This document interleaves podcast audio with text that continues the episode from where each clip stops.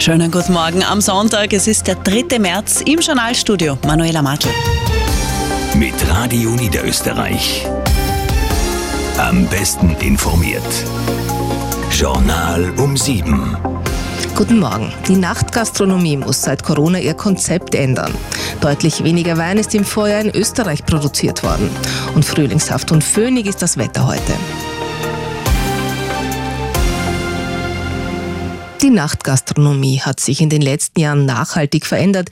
In der Corona-Pandemie sind junge Menschen auf Alternativen ausgewichen und dann teilweise nicht wiedergekommen. Verstärkt wird dieser Trend offenbar durch einen generellen Wertewandel bei der Jugend. Tobias Hollerer mit den Details. Junge Menschen würden gezielter fortgehen und nur bestimmte Events besuchen, meint Kurt Reischer. Er betreibt ein Nachtlokal in Gas am Kamp. Es ist nicht mehr so, wie es früher war, dass es selbstverständlich ist, Freitag 22 Uhr, Samstag 22 Uhr wegzugehen. Party bis zum Umfallen, das passe nicht mehr zu den 2020er Jahren, sagt Beate Großecker, die wissenschaftliche Leiterin des Instituts für Jugendkulturforschung. Wir sprechen von einem Trend zum Cocooning. Das heißt, man trifft sich gern mit den Leuten, die man am allerliebsten hat mit den allerbesten Freunden in kleinem Freundeskreis zu Hause. Ja? So, man muss nicht mehr unbedingt fortgehen. Und Corona habe diesen Trend verstärkt. Und auch auf Fitness und genügend Schlaf lege die Jugend heutzutage großen Wert, sagt die Expertin.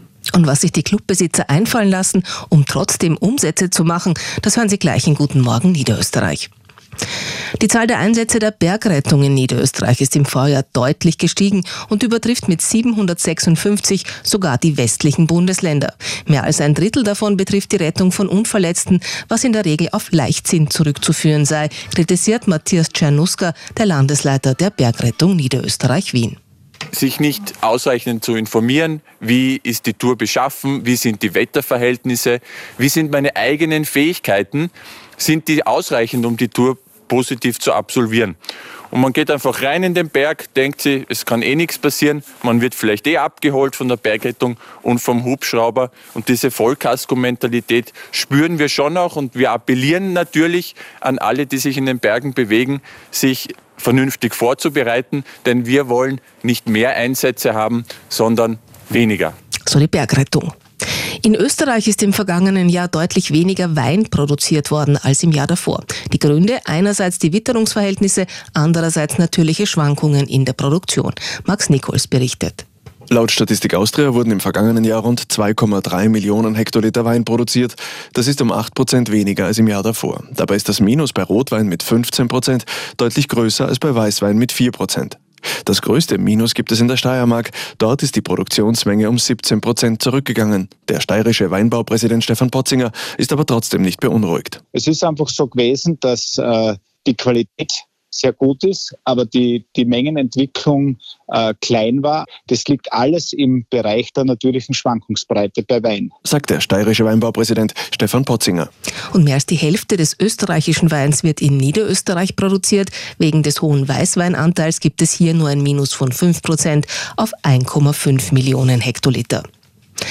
Marco Odermatt bleibt im Skiweltcup weiter das Master Dinge. Im neunten Riesentorlauf der Saison feiert der Schweizer in Espen seinen neunten Sieg. Speziell in dieser Disziplin ist Odermatt eine Klasse für sich, Daniel Kulowitz. Stenmark, Hirscher oder Hermann Mayer waren die Letzten, die so eine Siegesserie hingelegt haben. Und diesmal wäre sie beinahe gerissen bei Marco Odermatt zur Halbzeit Dritter. Im zweiten Lauf dann voll Attacke, beinahe von der Piste geflogen, unten den Turbo gezündet und wieder gewonnen. So bin ich gestartet, habe fast alles weggeworfen, habe mich ehrlich gesagt auch schon rausgesehen und dann irgendwie gekämpft und dann alles riskiert und perfekt getroffen. Langsam weiß ich auch nicht mehr, was zu sagen. Und jetzt jagt der Schweizer den sogenannten Sweep. Alle Riesentorläufe in einer Saison will er gewinnen. Irgendwie wäre es auch schön, wenn all diese Serien reißen, dann kann man wieder ganz normal in jedes Rennen gehen. Trotzdem ist es schön, geht es so weiter. Bester Österreicher in diesem Riesentorlauf Stefan Brennsteiner auf Rang 11. Manuel Feller hat das Rennen ausgelassen, voller Fokus auf den Slalom, wo er heute vorzeitig die Kristallkugel in Espen klar machen könnte. Nach dem wärmsten Februar der Messgeschichte, immerhin um knapp 5 Grad wärmer als im langjährigen Mittel, äh, startet der März auch gleich mal rekordverdächtig hinein. Äh, 3. März heute, bis zu 20 Grad gehen sich aus. Dazu gibt es viel Sonnenschein, auch wenn es im Moment vielleicht noch nicht danach ausschaut. Stellenweise hängt da noch der Nebel drinnen. Im Weinviertel kann es am längsten dauern, bis in den Nachmittag hinein. Die Sonne soll sich aber recht schnell durchsetzen. Morgen am Montag starten wir auch sehr mild und sonnig hinein in die neue Woche bei bis zu 8 18 Grad. 8 Grad sind es jetzt in Wiener Neustadt, 7 Grad in Beusdorf, 6 Grad in Zwettl, 5 in St. Pölten und 4 Grad in Amstetten. In Bregenz derzeit schon 12 Grad, in Innsbruck 11, in Wien 7, in Eisenstadt und Salzburg 6 Grad, in Klagenfurt 4, in Linz 3 und in Graz noch am frischesten bei 2 Grad.